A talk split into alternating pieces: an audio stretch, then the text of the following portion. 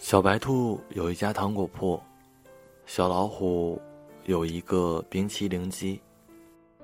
兔妈妈告诉小白兔：“如果你喜欢一个人呢，就给他一颗糖。”小白兔喜欢上了小老虎，那么那么喜欢，忍不住就把整个垫子送给了他。回家后，兔妈妈问他。那小老虎喜欢你吗？小白兔直点头。妈妈说：“那他为什么不给你吃个冰淇淋呢？”小白兔说：“他是要给我来着。”我说：“我不爱吃。”兔妈妈说：“那你真的不爱吃吗？有七种口味呢，巧克力味道里面还有你最爱吃的杏仁啊。”小白兔用脚划拉着地板，喃喃地说：“其实我也没有吃过，只是就想把糖给他了。”小老虎有了糖果店，小白兔说：“不如我帮你把冰淇淋机推到公园去卖吧。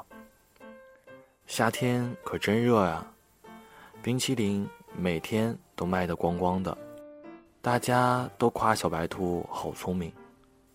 小白兔呢，还是一口也舍不得吃。他就想等小老虎亲手送他一个。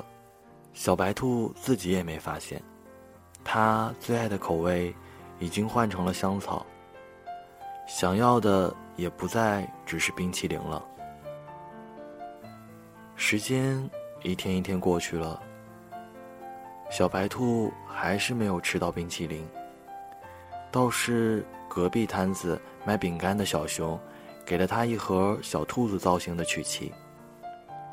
小白兔留下糖果店和冰淇淋机给了小老虎，跟小熊去了更远的小公园卖饼干。兔妈妈问他：“你不是不喜欢吃饼干吗？怎么又收下了呢？”小兔子揉着红红的眼睛说：“我就是饿了。”后来，小兔子听说，小老虎把冰淇淋机送给了小企鹅，和他一起住在了糖果屋里。小熊把这些告诉小兔子的时候，它拢拉着耳朵，待了很久。小熊开玩笑的问他。你是不是后悔没有吃这个冰淇淋再走啊？小白兔愣愣的转过脸说：“就是有点难受，没能留些糖给你。”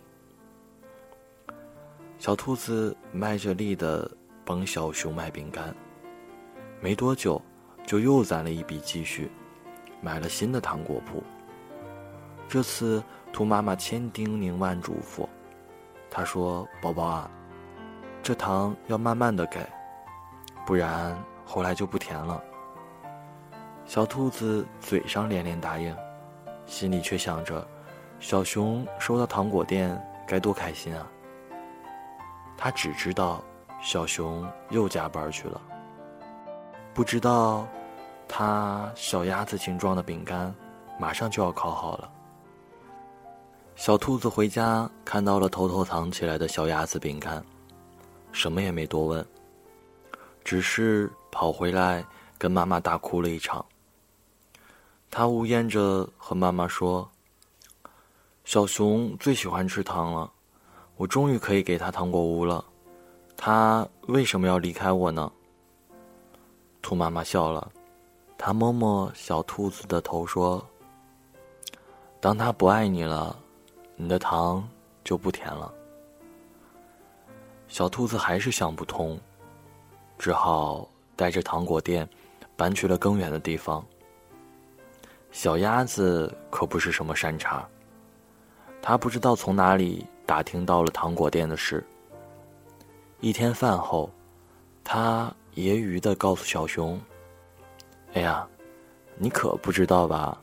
你心里最单纯的小兔子，背着你用卖饼干的钱，给自己买了不少好东西呢。”不久之后，小兔子就收到了小熊的来信。信里只有短短几句话，大致是说小兔子走后，饼干铺生意一直不好，钱怎么说也是卖饼干挣来的，希望小兔子能把糖果店还给他。小兔子看完信后，眼睛哭成了桃子。他想起了妈妈的话，把店给了小熊。兔妈妈说：“小兔子是韭菜馅的脑子，勾过芡的心。”他说：“妈妈，其实糖还是甜的，只是人生太苦了。”后来，小兔子又爱过了几个人，都。无疾而终了。这缺心眼儿的小兔子啊，喜欢上一个人，就会使劲儿的对他好，恨不得掏心掏肺给他看。他以为只有这样，才能让爱情活得更久、更久一些。可惜那时候的小兔子还不明白，其实任何东西啊，只要够深，都是一把刀。小兔子断断续续的又开过几个糖果店，卖的卖，送的送，也所剩无几了。可他还是学不会开口，说他饿，说他想要吃个带杏仁的冰淇淋。他把给糖果当成了一种惯性的礼节，看起来和从前没有什么差别。他还给他们包了亮晶晶的糖纸。但小兔子心里明白，它们早就没有了味道了。故事一直都没有什么好转，小兔子还是那样，又轴又缺。直到有一天，他遇见了一只小象。小象说：“其实我们早就认识了。四年前，我的花店就开在你糖果铺的隔壁。你每天……”都路过我的门口，然后小象用脚划拉着地板，结结巴巴地说：“那那个时候，我就我就喜欢你了。你星期一喜欢穿花裙子，因为你说每个周一都是新的。你最喜欢吃坚果，配上千岛酱。你打不开核桃，总是用门夹。”糖果店的门半年换了四个，你下雨的时候总是打一把蓝色花边的伞。有一次，你弄丢了很难过，坐在小公园哭。后来，回家后又在店门口找到了，嗯，那是我新买的。小公园路口原本有个坡，你的冰淇淋机总推不上去，还记得吗？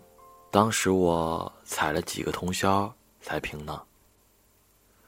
后来，你和小熊去了远方，我只有每天躲在你家门口，等着你寄给妈妈的信，偷偷看上两行，又急忙忙的还到邮箱。